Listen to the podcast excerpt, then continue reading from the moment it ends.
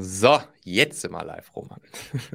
ja, das ist eine neue Folge hier im, im Machen-Podcast. Und heute geht es wieder um ein Thema, welches immer ganz gut ankommt hier. Es ist ja als Unternehmer und Selbstständige ist es ja auch unsere, ja schon, ich würde sagen, unsere Pflicht, ja auch nicht nur sozusagen auf der, auf der Umsatz- und Kostenseite zu optimieren, sondern auch auf der Steuerseite. Und da habe ich ja schon einige Folgen zu gemacht. Und ich habe immer wieder die, die Frage bekommen, ey Michael, mach doch auch mal was zum Thema Österreich.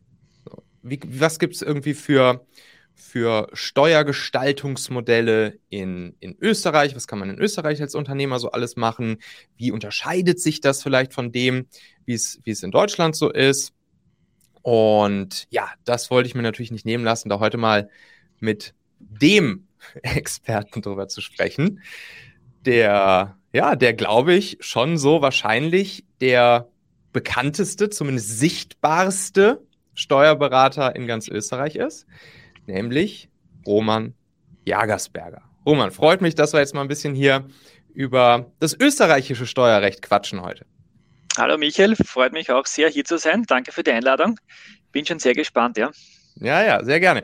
Wir, wir haben uns das ja so ein bisschen überlegt, dass wir so, eine, so ein kleines, ja, so, so, ein, so ein kleines Spielchen draus machen, indem wir einfach mal die, die, die Punkte im, im österreichischen und im, Steu äh, und im deutschen Steuerrecht so ein bisschen miteinander vergleichen und dann jeweils mal so eine, so einfach so, ja, so eine Punktevergabe machen, wo wir einfach mal schauen, okay, was ist vielleicht jetzt optimaler aus Unternehmer selbstständigen Sicht? Und dann mal gucken, was am Ende dann da so für ein Ergebnis rauskommt. Bin ich auf jeden Fall auch mal gespannt. Also, wo, woher kennen wir uns? Ich hatte ja schon mal auch den, den guten Christoph Jun hier im, im Podcast. Das war die Folge Nummer 327. Die hieß Weniger Steuern als Unternehmer, 7 plus 1 geniale Kniffe. Da haben wir das, wie gesagt, dann sind wir ein paar richtig coole Steuergestaltungsdinge äh, aus deutscher Sicht durchgegangen. Und ja, jetzt, wo wo, wo Paula und ich ja tatsächlich nach, nach Wien gezogen sind. Wir waren ja so zwei Jahre on, on the road, im Prinzip mehr oder weniger während der Corona-Zeit im, im Wohnmobil unterwegs und haben uns dann dafür entschieden, hey, Wien ist eine coole Stadt, ziehen wir nach Wien. Und naja, dann habe ich natürlich direkt dich, Roman, kontaktiert, weil ich dich eben kannte über Christoph Juni. Ihr habt ja auch schon einiges an, an Content zusammen gemacht. Und jetzt betreust du uns ja auch. Und dementsprechend war es natürlich, lag es natürlich komplett auf der Hand, dich jetzt hier sozusagen einmal reinzuholen und mal mit dir darüber zu sprechen, was Österreich dann eigentlich steuerlich so zu bieten hat. Ja, Österreich hat einiges zu bieten, auch einige Überraschungen für, für Deutsche natürlich, ja. das deutsche Steuerrecht. Im Großen und Ganzen ist es sehr ähnlich, weil es ist kein Geheimnis, die Österreicher hatten das ursprünglich mal von den deutschen Nachbarn abgeschrieben, aber es hat mhm. sich dann doch anders weiterentwickelt. Mhm. Und meine bisherige Erfahrung war, dass es meistens bei uns in Österreich schlechter oder teurer ist äh, als in Deutschland, die Besteuerung. Ah, ja. Es Na gut. kommt aber immer wieder auf Details drauf an. Schauen wir uns an, ob es in jedem Fall so ist. Bin gespannt. Ja, da, das gucken wir uns auf jeden Fall an. Was ich ja bei dir total faszinierend finde, ist natürlich auch wieder das Content-Thema. Ne? Du hast ja, du hast ja auch einen, einen großen YouTube-Kanal und, und machst da ja auch regelmäßig Content. Bevor wir gleich in die einzelnen, einzelnen steuerlichen Themen direkt reinspringen, erzähl doch noch mal ganz kurz zwei Sätze dar darüber, weil das finde ich als alter Content Boy natürlich auch immer super faszinierend und du hast mir ja auch schon gesagt, das macht sich ja auf jeden Fall auch schon bemerkbar sozusagen in den Anfragen und Aufträgen, die du bekommst, was äh, was durch deinen Content kommt, ne? Erzähl mal, wann hast du dich dazu entschieden, mit deinem YouTube-Kanal zu starten und, und, und, was hast du erwartet und was ist dann seitdem so passiert? Mhm. Also gestartet sind wir vor über zwei Jahren, also im mhm. Dezember 2019 müsste das gewesen sein. Mhm. Ähm, die Überlegung war ja einfach, ich bin, oder sagen wir mal so, ich bin auch ein sehr fleißiger YouTube-Konsument. Das heißt, ich, ich schaue mir regelmäßig YouTube-Videos an und lerne sehr mhm. viel daraus. Immer wenn ich wo ein Problem habe, früher habe ich es in Google eingegeben und bis ich mir das alles durchlese per Video geht das einfach viel schneller. Man weiß viel schneller, worum es geht. Ja. Und da ja YouTube die zweitgrößte Suchmaschine der Welt ist, habe ich mich dann dazu entschlossen, ja, das müsste es ja auch für steuerliche Themen geben. Wenn mhm. man zu steuerlichen Themen etwas recherchiert, bekommt man auch, äh, wird man totgeschlagen mit e ewig langen, trockenen Steuertexten mit Paragraphen und so weiter. Man kennt sich in der Regel nachher weniger aus wie vorher und somit dachte ich mir, das gibt es ja auch im Videoformat, muss ja das genauso funktionieren. Mhm. Und dann habe ich mir gedacht, okay, gut, machen wir das so, probieren wir das. Äh, nehmen wir Themen, die ja täglich bei uns am Tisch landen und erklären wir das einmal in möglichst einfach aufbereitet, um halt auch als Laie, sprich als keine Steuerrechtsexperte, das zu verstehen. Und ja, die Resonanz war ausschließlich positiv. Wir sind mittlerweile ja der einzige und natürlich dementsprechend auch größte YouTube-Kanal für österreichisches Steuerrecht mhm. und Unternehmertum. Wir machen regelmäßig, sprich äh, einmal in der Woche gibt es ein neues Video zu relevanten Themen. Jetzt aktuell natürlich gerade Jahresbeginn und die bevorstehende Steuerreform, da gibt es schon einige mhm. Themen. Wir haben aber auch zu den ganzen Corona-Unterstützungsmaßnahmen immer zeitnah, gleich ein, zwei Tage äh, ab dem Zeitpunkt, wo dann die gesetzliche Regelung äh, geschaffen wurde, gleich haben wir versucht, gleich am nächsten Tag die dieses Video aufbereitet, so häppchenweise leicht verdaulich näher zu bringen, weil mhm. jeder, der schon mal so eine, eine Richtlinie zu einer, zum Fixkostenzuschuss zum Beispiel durchgelesen hat, äh, der braucht sehr starke Drogen, um das durchzustehen oder äh, gut vorm Einschlafen, ähm, um in eine gewisse Trance zu kommen. Aber inhaltlich ist das oft eine Katastrophe und das haben wir halt versucht, so einfach wie möglich aufzubereiten, damit man weiß, okay, worum geht es überhaupt? Ist diese Hilfe für mich möglich, kann ich die beantragen, wenn ich davon betroffen bin und wie kann ich das am besten machen. Und so haben wir halt verschiedene Themen, natürlich auch unsere Spezialthemen. Das ist mein, mein Spezialgebiet. Ich bin ein strategischer Steuerberater, das heißt mhm. ähm, alles in Richtung GmbH. GmbH-Gründung, Holdinggesellschaften und so weiter, wie man da Steuern sparen kann. Dazu gibt es auch schon sehr viele Videos, da wird es auch einiges auch geben heuer wieder dazu. Und ich glaube auch in diese Richtung wird auch teilweise unser Gespräch heute gehen, wie man eben steueroptimiert sein Unternehmen gestalten kann. Das sind so meine, so meine, meine berufliche Leidenschaft, ja. Ja, perfekt, perfekt. Und was ich so mitbekomme, ist es auf jeden Fall auch nicht so, dass du das ganze YouTube-Ding vergebens machst, oder? Nein, wie gesagt, ich, wir haben schon sehr viel positive Resonanz, bekommen. Wir bekommen ja. natürlich auch sehr viele Neuanfragen. Ja. Es haben sich auch schon sehr viele interessante Kontakte gegeben, wie mit dir zum Beispiel. Wir hätten uns auch nicht kennengelernt, hättest mhm. du das Video mit Christoph Jung nicht gesehen. Also mhm. es haben sich da schon sehr viele tolle Möglichkeiten ergeben. Ja. Cool. Bei uns damals im, im Volkswirtschaftsstudium, da gab es immer so den, den allwissenden, wohlwollenden Diktator als so, als so eine Modellannahme. Der, der, ja, der sozusagen das Beste für alle will und komplett optimal handelt und eine Politik sozusagen dann durchsetzt. Stell dir vor, du wärst für einen Tag der allwissende, wohlwollende Finanzminister-Diktator in Österreich. Welche eine Sache würdest du, würdest du sofort umsetzen, Roman? Da wüsste ich jetzt gar nicht, wo ich anfangen soll, muss ich ganz ehrlich sagen. ja, du, hast einen, ein, du, hast ein, du hast einen Wunsch frei sozusagen. Aber ich würde die, die Ertragssteuern würde ich reduzieren. Ja. Das heißt, dass der Leistungsanreiz oder sagen wir mal so, dass Leistung gefördert oder mehr gefördert wird, dass mhm. der Staat nicht so viel wegnimmt. Das wäre bei der Einkommensteuer zum Beispiel, haben wir den Spitzensteuersatz bis 55 Prozent sogar. Mhm. Äh, die deutschen Nachbarn, soweit ich weiß, bei 45 Prozent. Das heißt, wenn man da das senken könnte, wäre das nicht so schlecht. Und natürlich auch bei den Kapitalgesellschaften die Körperschaftssteuer. Hier haben wir 25 Prozent Körperschaftssteuer. Die wird zwar jetzt mit der Steuerreform sukzessive gesenkt auf 23 Prozent aber meiner Meinung, meiner Meinung nach ist da auch noch Luft nach unten, mhm. um eben international da nicht ins Hintertreffen zu gelangen. Es gibt natürlich auch EU-Staaten, die eine geringere Besteuerung haben. Und wenn man die Ertragssteuer attraktiv macht für andere Unternehmen, größere Konzerne, wird das natürlich auch die Wirtschaft pushen. Genauso die Arbeitnehmer hätten natürlich auch mehr Geld über, die würden auch wieder das Geld in die Wirtschaft stecken durch den Konsum. Das heißt, das, das wäre mein Punkt, wo man, glaube ich, mal am, am besten ansetzen kann. Das ist leider was, was Politiker oft einfach nicht kapieren, ne? Warum auch immer. Aber da habe ich den Eindruck, dass, dass, dass die deutschen Politiker es eigentlich noch viel weniger kapieren, oder? Also ich meine, zumindest diese Tendenz jetzt hier in Österreich im Sinne von, wir senken jetzt zumindest schon mal die, die Körperschaftssteuer oder jetzt auch diese Steuerreform, da geht es ja auch vor allen Dingen dann auch darum, zumindest Teile der, der Einkommensteuern zu senken. Und in Deutschland ist ja eigentlich sozusagen die, ja, die Tendenz zumindest in der öffentlichen Warnung, in der öffentlichen Diskussion eigentlich immer genau in die entgegengesetzte Richtung. An welcher Stelle können wir jetzt noch weiter Steuern erhöhen und welche Steuern für Reiche etc. pp. können wir noch alle einführen? Also zumindest von der Tendenz her scheint mir das doch dann hier schon ein Tick vernünftiger zu sein, oder? Die Tendenz, also es geht in die richtige Richtung. Mhm. Wie gesagt, die Senkung der Körperschaftssteuer. Wir hatten auch schon, oder wir sind gerade dabei, den Einkommensteuertarif, wir haben ja sieben Tarifstufen bei uns im Einkommensteuergesetz, mhm. dass wir diese, äh, die Prozentsätze der jeweiligen Tarifstufen senken. Die erste Tarifstufe war bisher 25 Prozent, die wurde rückwirkend ab 1.1.2020 auf 20 Prozent gesenkt. Heuer wird statt 35 wird es auf 30 Prozent reduziert mitten im Jahr. Das ist eine extrem intelligente äh, Lösung vom Gesetzgeber, das alles natürlich noch komplizierter macht. Die wird von 35 auf 30 gesenkt und ja. nächstes Jahr von die, die, die vorletzte Stufe von zwei, äh, die vorverletzte Stufe von 42 auf 40 Prozent. Das heißt, die Tendenz ist da, es wird etwas gesenkt, das spürt man natürlich schon, aber wie gesagt, es gibt dann schon noch vor allem bei den Spitzenverdienern, die man, wo man sagen kann, okay, da könnte man noch was runterdrücken mit dem Steuertarif. Ja. Ähm, man sollte sich aber nicht darauf verlassen oder nicht nur hoffen, man kann das auch selbst in die Hand nehmen, wie viel man verdient. Das heißt, wenn du jetzt als Einzelunternehmer sagst, okay, ich bin jetzt im Spitzensteuersatz, ich zahle 50 Prozent, ich zahle auch die vollen Sozialversicherungsbeiträge, mhm. das ist mir alles viel zu teuer und ich hoffe auf eine Steuerreform, da könnte lange hoffen.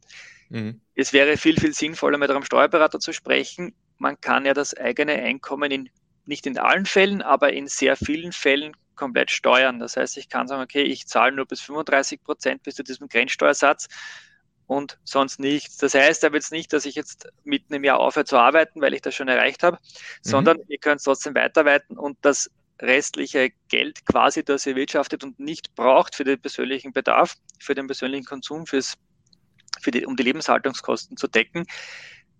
Das könnte man ja auch über eine andere Unternehmensform abwickeln. Sprich, man kann das auch in einer GmbH machen, sofern man noch mhm. keine hat. Das heißt, das kann man strategisch sehr gut aufsetzen, um eben doch seine persönliche Steuerbelastung zu reduzieren, ohne eben auf eine Steuerreform zu warten. Ja, perfekt. Da sind wir jetzt ja auch genau mitten im Thema drin. Das ist ja auch das, das erste Ding, was wir hier schon mal miteinander ver vergleichen wollen. Und zwar habe ich hier tatsächlich als ersten Punkt auf der Liste die Einkommenssteuern beim, beim ja, Geschäftsführergehalt, Gesellschafter, Geschäftsführergehalt. Mhm die 35 Prozent, die du angesprochen hast, bei was für einem Jahresgehalt sind wir dann so, das so ungefähr, dass, die, dass wir bei 25 Prozent im Durchschnitt sind? Die muss ich jetzt selbst nachschauen, ganz auswendig den Tarif habe ich jetzt nicht im Kopf mit den Grenzen. Ähm, die 35 Prozent Grenze liegt äh, bei Einkommensteilen zwischen 18.000 und 31.000 Euro. Also dieser mhm. Bereich wird mit 35 Prozent besteuert. Mhm. Das heißt, ich und darunter gibt es auch noch den, den geringeren genau. Teil und darüber darunter noch den etwas höheren. Das heißt, ich würde mir wahrscheinlich so ein Gehalt von 40.000 oder sowas dann auszahlen können, um im Durchschnitt auf die 35 zu kommen, circa, oder? Na, sogar mehr. Ähm, müsste man sich jetzt genau anschauen, wie hoch der Durchschnittssteuersatz ist, weil du musst bedenken, die ersten 11.000 Euro sind komplett steuerfrei. Ja, okay. Mhm. Für die bezahlst du gar nichts. Dann für die nächsten 7.000 bezahlst du 20 Prozent. Mhm und dann für die nächsten äh, 13.000 Euro zahlst du 35 Prozent. Also mhm. da ist schon einiges, einiges möglich. Ich hatte mir das mal ausgerechnet mit einem Einkommen von, ich glaube, 60.000 Euro. Ja. Und bei 60.000 Euro war der Durchschnittssteuersatz bei ziemlich genau 30 Prozent. Okay, 30 Prozent. Also auf Gesamteinkommen gerechnet, genau. Bei 60.000 Euro ist natürlich der Grenzsteuersatz, sprich ja, alles, was ich klar. über die 60.000 Euro verdiene, ja. ist dann natürlich schon bei 48 Prozent.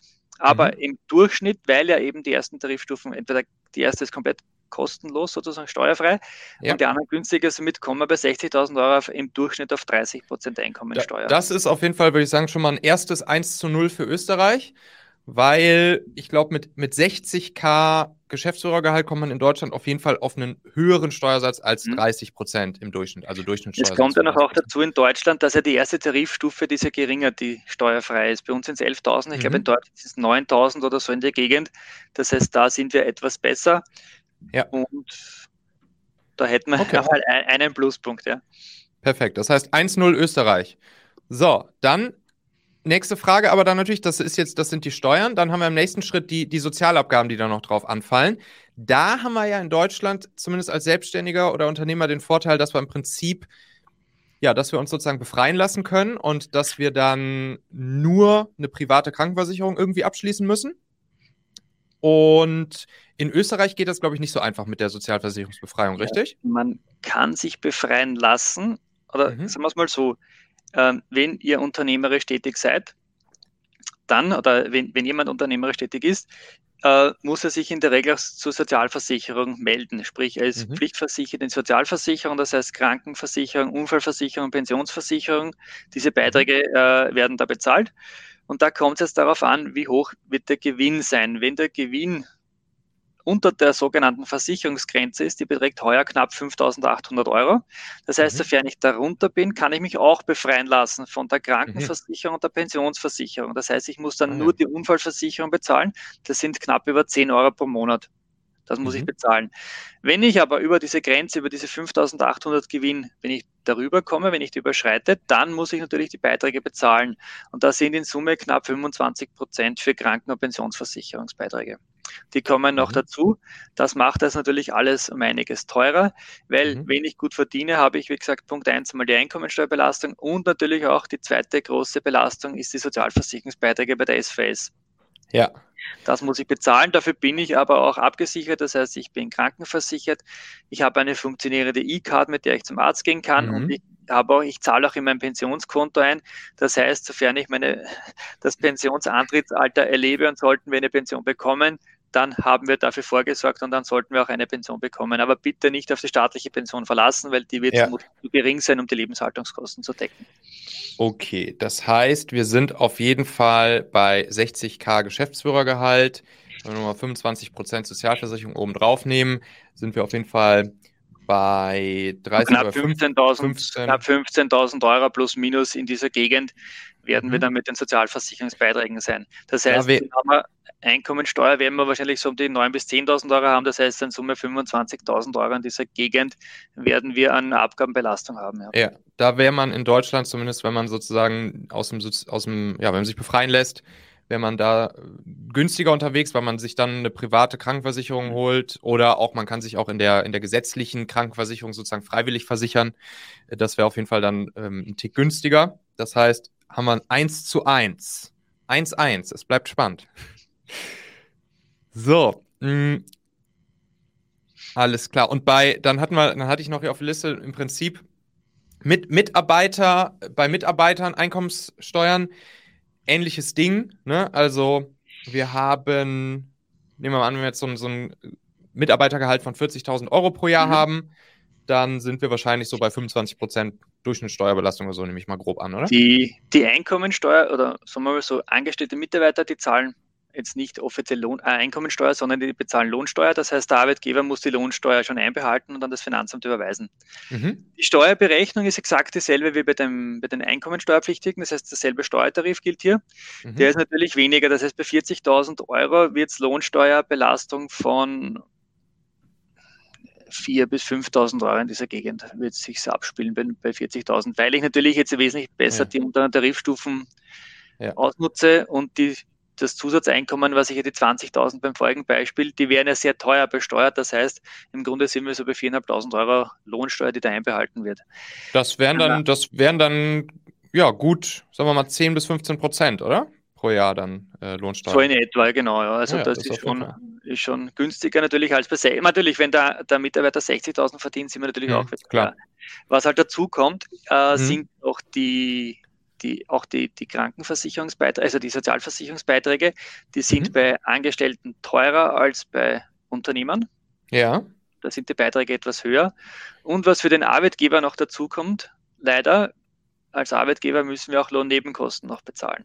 Mhm. Das heißt, bei 40.000 äh, Euro brutto Jahresgehalt eines Mitarbeiters kommen sicher noch so um die 10.000 bis 12.000 Euro Lohnabgaben dazu.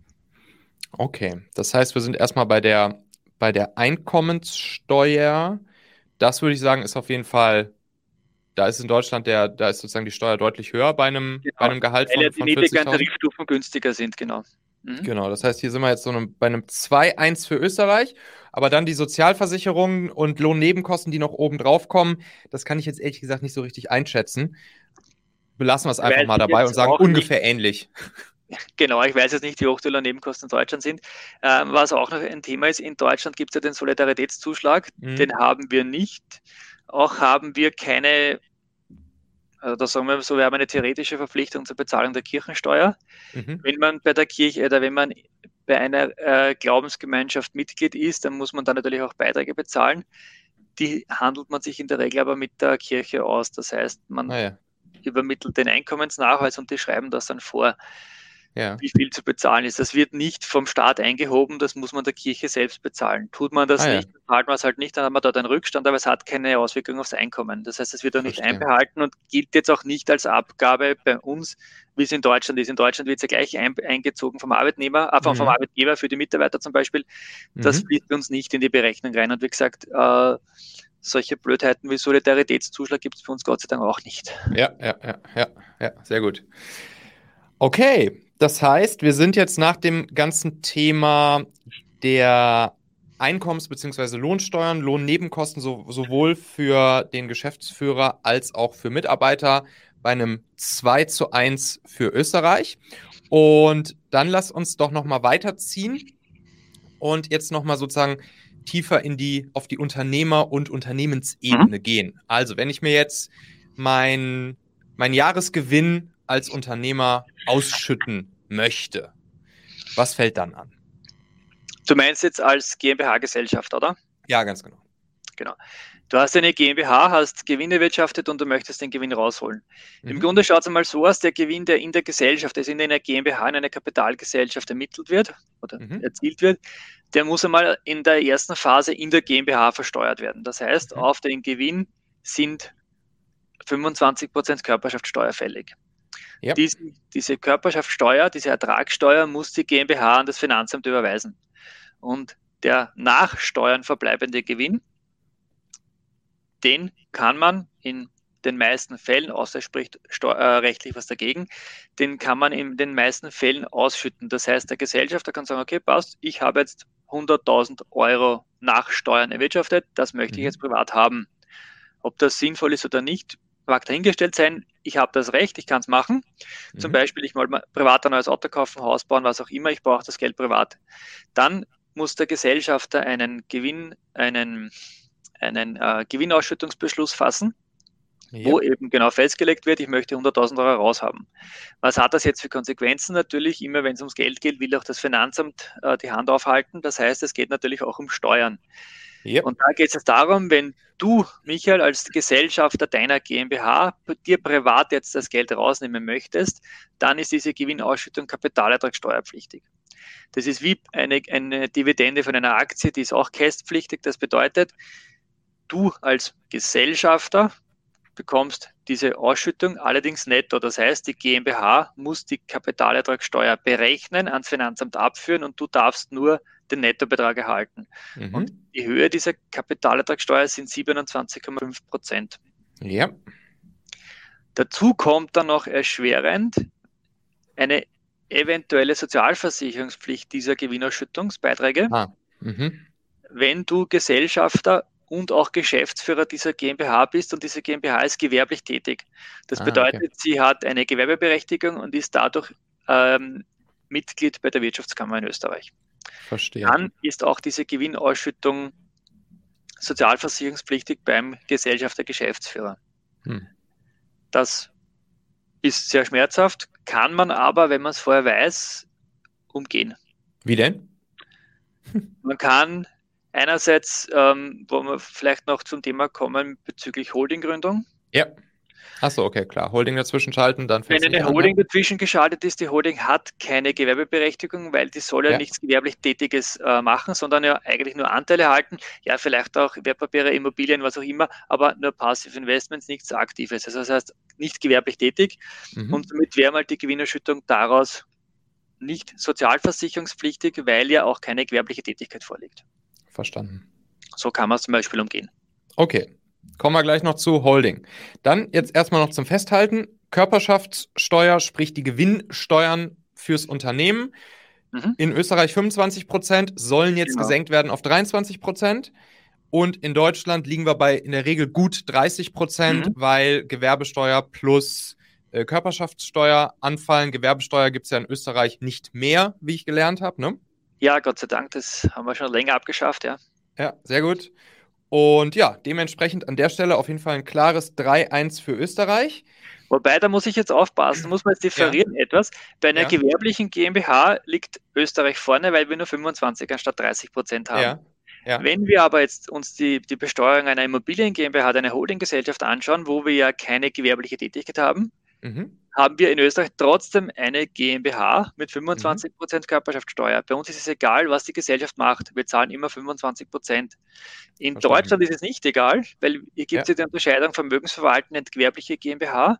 Mhm. Und wenn ich in Deutschland Vermögensverwaltend bin, zahle ich ja nur die 25% Körperschaftssteuer, aber keine Gewerbesteuer. Das heißt, in diesem Fall wäre Deutschland natürlich besser, weil ich um 10 Prozentpunkte weniger Steuern bezahle für eben mhm. Holding oder Immobilien GmbH.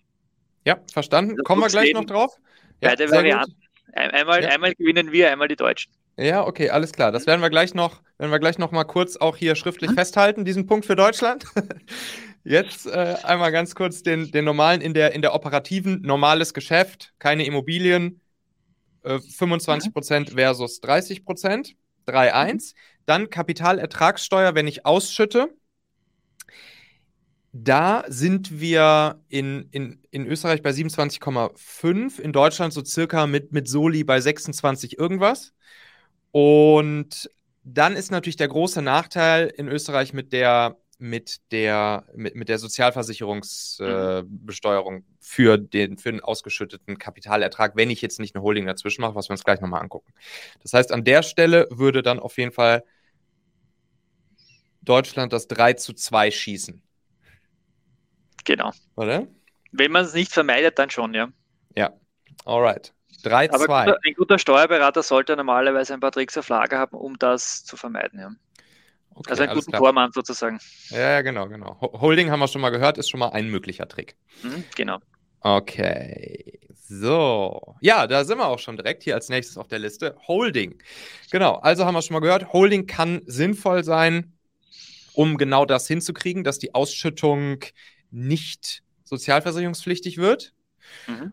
und nur 27,5 Prozent kostet, in Anführungszeichen nur, weil das wäre in Deutschland auch anders. Da wäre die, da wäre die Ausschüttung aus der operativen in die Holding wäre nahezu komplett steuerfrei, 1,5 Prozent und ach doch, das ist ja in Österreich auch so, ne?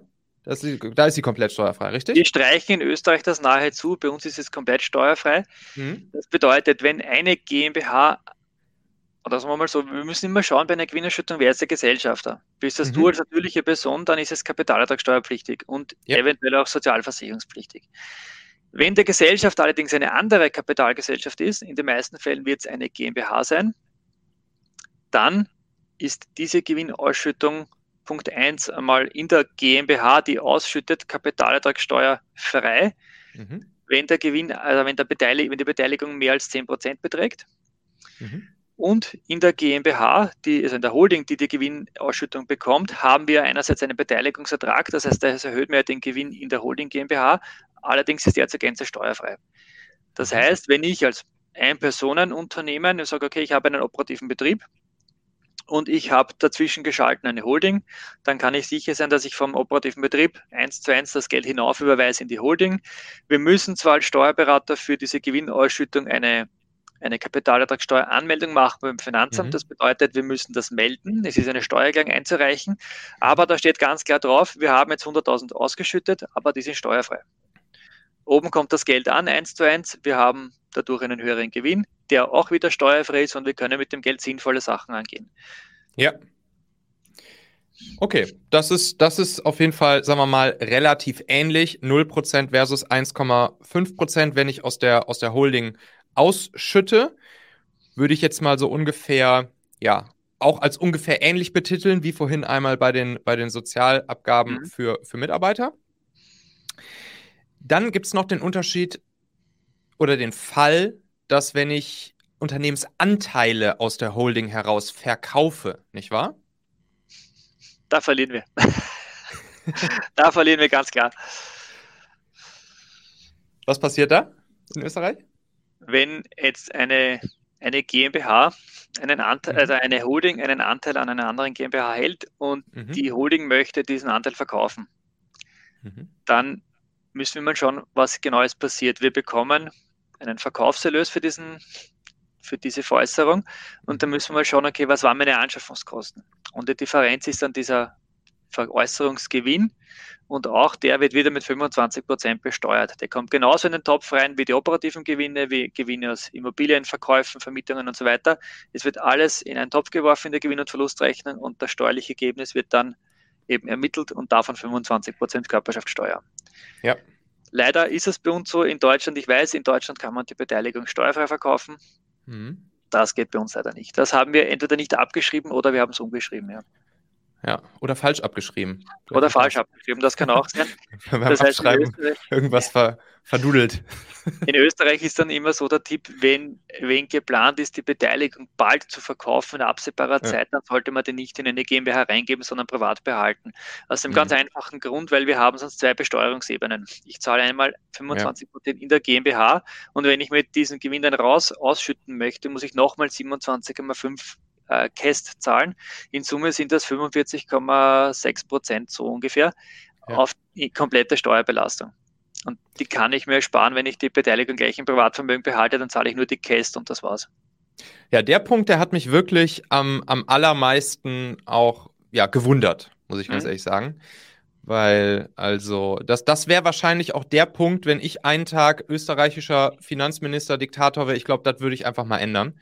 Weil das natürlich auch eine große Auswirkung hat auf, auf so Geschichten wie Start-up-Gründungen, weiß ich nicht, eine, eine, eine Technologie, mhm. Unternehmensszene vielleicht. Das passiert ja einfach super häufig, dass, dass Tech-Startups gegründet werden in Holdings der Gründer oder der, äh, der Investoren mhm. hinein. Und ja, und dann sozusagen bei einem Exit, was ja immer eins der großen, der großen möglichen Ziele ist für so, ein, für so eine Technologie, für eine Technologiefirma, dass dann beim, beim Exit sozusagen da diese, eigentlich diese, ja, diese zwei großen Ebenen der Besteuerung anfallen. Das muss doch auf jeden Fall ein Versehen gewesen sein, als das, als das Gesetz gemacht wurde, oder? Das kann doch nicht ernst gemeint gewesen sein, oder? Sagen wir mal so, immer daran, wenn es darum geht, Steuern einzunehmen, und das, ich glaube nicht, dass es ein Versehen war, ich glaube schon, dass es beabsichtigt mhm. ist. Ähm, man kann ja auch diese zweite Besteuerungsebene vermeiden, indem man ja mit der Holding, man kann, man hatte das Geld sowieso, 25 Prozent bezahle ich mhm. in der mhm. GmbH, ich kann man es ja in die Holding, also ich habe es in der Holding ja sowieso drinnen dann. Ich kann ja dann weiter investieren. Ich muss ja nicht die 27,5 Prozent bezahlen, dass mir nur mehr die Hälfte überbleibt, sondern ich kann ja auch in der Holding investieren. Ich brauche nicht immer den Gewinn privat zum Verkonsumieren, zum Leben. Ich kann ja damit auch investieren und ja. das kann ich mit der Holding genauso machen. Hat ja. sogar auch Vorteile. Angenommen, du ähm, das würde dich jetzt betreffen, da hast du auch mhm. selbst ein sehr hohes Einkommen. Äh, hypothetisch jetzt das persönlich ein sehr hohes Einkommen, wäre es bei 50 Prozent Einkommensteuersatz und du möchtest diesen Verkaufsgewinn dazu nutzen, um zum Beispiel in Immobilien investieren, zu investieren. Mhm. Dann hast du Einkünfte aus Vermietung und Verpachtung und diese Vermietungseinkünfte musst du natürlich auch mit 50 Prozent besteuern. Das ist sehr, sehr teuer. Wenn du das gleich in der GmbH machst, zahlst du dort nur die Hälfte der Steuern, weil du eine 25% Körperschaftssteuer bezahlst. Das heißt, du kannst dir das Geld gleich drinnen parken und auch dort investieren. Man mhm. muss ja nicht immer alles persönlich besitzen. Es reicht, wenn es eine Holding hat, das Vermögen und weiter aufbaut. Ja, ja, ja. So gesehen, man kann das auch noch elegant lösen, um nicht in diese doppelte Besteuerung zu kommen. Ja, okay, verstanden. Aber zumindest die erste Ebene der Besteuerung, die ja eigentlich, glaube ich, bei ja, bei vielen, also wenn ich so, also ich kann es jetzt nicht, nagel mich nicht drauf fest, aber ich würde sagen, das ist ja international auch eher Standard, dass in so eine Holding herein dann aus dem Verkauf ja wahrscheinlich keine Steuern bezahlt werden. Keine Ahnung, weißt du besser als ich, aber ja, hat, das war auf jeden Fall so der Punkt, der mich am meisten gewundert hat. Es gibt auch eine perverse Regelung im, im, im Körperschaftsteuergesetz. Ja. Wenn man eine Beteiligung hat an einem mhm. ausländischen Unternehmen, die wäre ah, steuert. Ja. Eine österreichische nicht. Also warum auch immer. Warum auch immer. Nicht, ja. nicht, ärgern, nur wundern. Es ist einfach so, es gibt auch keine Tendenzen, dass das irgendwann einmal geändert werden okay. soll. Hat keine Lobby, das Thema. Hat offenbar zu wenig Lobby und somit müssen wir jetzt mal das als gegeben annehmen. Ja. Okay, perfekt. Haben wir ein Dann. Tor bekommen von den Deutschen auf jeden Fall. Ja, genau. Das war der Ausgleich 3-3. Ähm, jetzt wird spannend, ja. Jetzt, jetzt wird es richtig spannend. Jetzt suche ich mir die Fragen aus, dass wir gewinnen. Alles klar. Ja, als nächstes, als nächstes stehen dann die Themen Aktien, Dividenden, ETF etc. Mhm. auf dem Zettel. Wo halte ich welche Arten von Unternehmensanteilen oder, oder Fonds am besten? Im Unternehmen oder privat? Und wie sehen da jeweils die, die Besteuerungen aus? Also können wir mal anfangen mit dem Unternehmen. Wenn ich jetzt mit dem Unternehmen Aktien direkt besitze von, unter, von anderen Unternehmen, wie wird das besteuert? Sowohl bei Dividenden als auch beim Verkauf, also beim Gewinn aus, aus dem Verkauf. Mhm. Und gibt es da vielleicht auch einen Unterschied zu Fonds oder wäre das dann genau das Gleiche? Man, als, als Vorabfrage müsste man sich immer stellen, woher kommt äh, das Investmentkapital, um in Wertpapiere mhm. zu investieren? Kommt das schon privat aus geerbtem Vermögen? Habe ich Geld geschenkt bekommen oder schon endversteuert, weil ich es als Angestellter zum Beispiel ja sowieso schon nur mein Netto, mein Nettogehalt investieren kann oder ich bin äh, Unternehmer, ich bin Selbstständiger, habe auch schon dafür alle Abgaben bezahlt. Mhm. Oder kommt es aus der GmbH, aus einem GmbH-Kreislauf? Das heißt, wenn ich schon privat habe, wäre es natürlich sinnvoll, ich bleibe gleich privat, weil ich mir wieder eine Besteuerungsebene spare, um die Gewinne mhm. rauszubekommen. Jetzt sind wir wieder beim vorigen Thema nämlich. Ja dann wäre es sinnvoll, ich bleibe privat, weil ich zahle privat auch nur 27,5% Kapitalertragssteuer. Die ist in den meisten Fällen entbesteuert, das heißt, Haken drunter, ich muss nichts mehr machen. Mhm. Äh, es erhöht mein Einkommen nicht.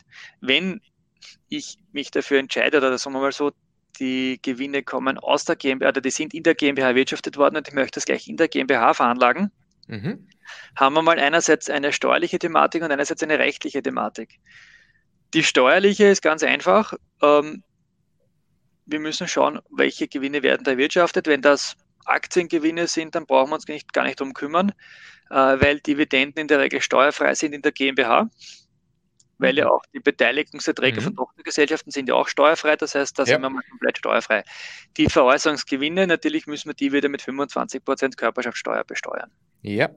Und das, das gilt auch nur ganz kurz, das gilt für, für Direktaktien und für Fonds, ist egal, ja? Also sowohl Dividendenausschüttung aus Fonds wären Muss auch man sich dann genau anschauen, welche, welche Fonds das sind. Wenn das Aktienfonds sind, dann schon. Wenn etwas anderes äh, darin investiert wird, muss man immer schauen, was dahinter ah, ja. liegt.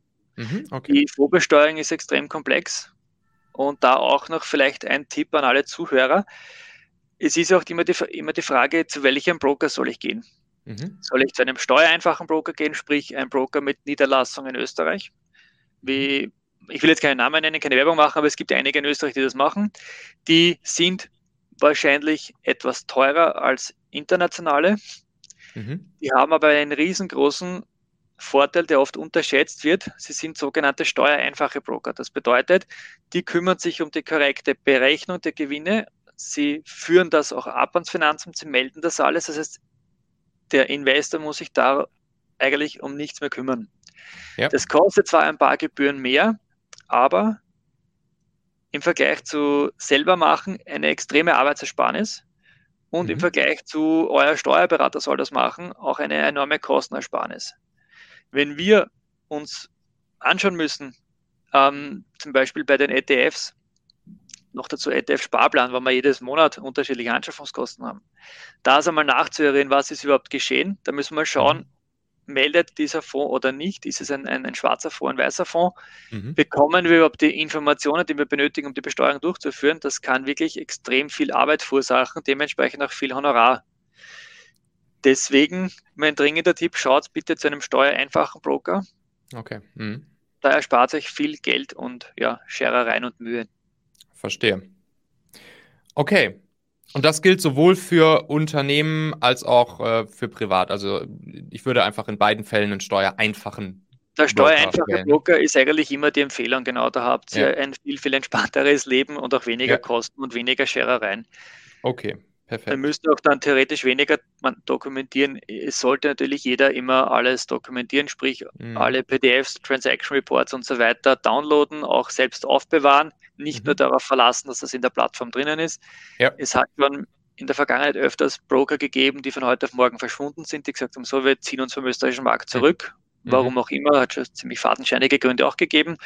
Oder aber ihr wechselt, ihr übertragt das Depot auf einen anderen Broker und irgendwann gibt es mal eine Nachfrage vom Finanzamt und ihr habt keinen Zugriff mehr drauf auf die Daten. Das heißt, deswegen okay. ist es immer sehr wichtig, alles zu sichern, vielleicht auch noch mhm. auf einer externen Laufwerk in der Cloud irgendwo speichern, um eben da immer Zugriff zu haben, weil du als Investor bist immer verantwortlich, dass du das offenlegen kannst. Mhm. Und wenn das Finanzamt nachfragt und du kannst das nicht beweisen, dann hast du schlechte Karten. Dann sagt nämlich das Finanzamt, schreibt dann vor, macht eine Schätzung auf Deutsch. Das heißt, das Finanzamt sagt dann, wie hoch der Gewinn war und du kannst das nicht widerlegen, wenn du keine Belege hast dazu. Okay, verstanden. Dann vergleichen wir nochmal. Also auf privater Ebene wären es in Österreich 27,5% Steuern und in Deutschland ja wieder gut 26, 26,5 oder so mit mhm. Soli. Mm, und das, und das fällt sowohl für Dividenden als auch für Aktiengewinne an. Mhm. Würde ich also sagen, wieder ungefähr gleich. Und wenn wir es uns jetzt auf Unternehmensseite anschauen, da gibt es jetzt einen, einen ganz spannenden Unterschied. Und da sind wir auch schon wieder am Ende dieser Folge hier. Denk doch mal kurz drüber nach. Für wen könnte diese Folge oder der Machen-Podcast allgemein auch wertvoll, hilfreich oder spannend sein? Erzähl dieser Person gerne mal davon. Du kannst einfach den Link machen.fm slash podcast zum Beispiel per WhatsApp an sie senden oder diese Folge hier direkt aus deiner Podcast-App an sie teilen. Wir hören uns auf jeden Fall in der nächsten Folge wieder, vielleicht ja schon morgen. Bis dahin, dein Michael. Thank you.